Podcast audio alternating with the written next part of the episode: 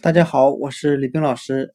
今天我们来学习单词 staff，s t a f f，表示全体员工的含义。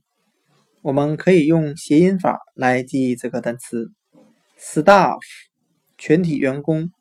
它的发音很像汉语的士大夫，士兵的士，大小的大，丈夫的夫。我们这样来联想这个单词的含义。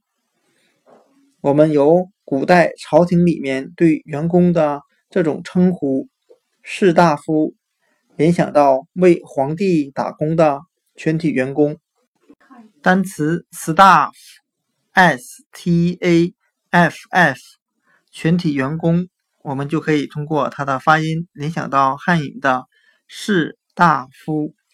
由在朝廷中工作的士大夫联想到皇帝身边的全体员工。单词 staff，s t a f f，全体员工就讲解到这里，谢谢大家的收听。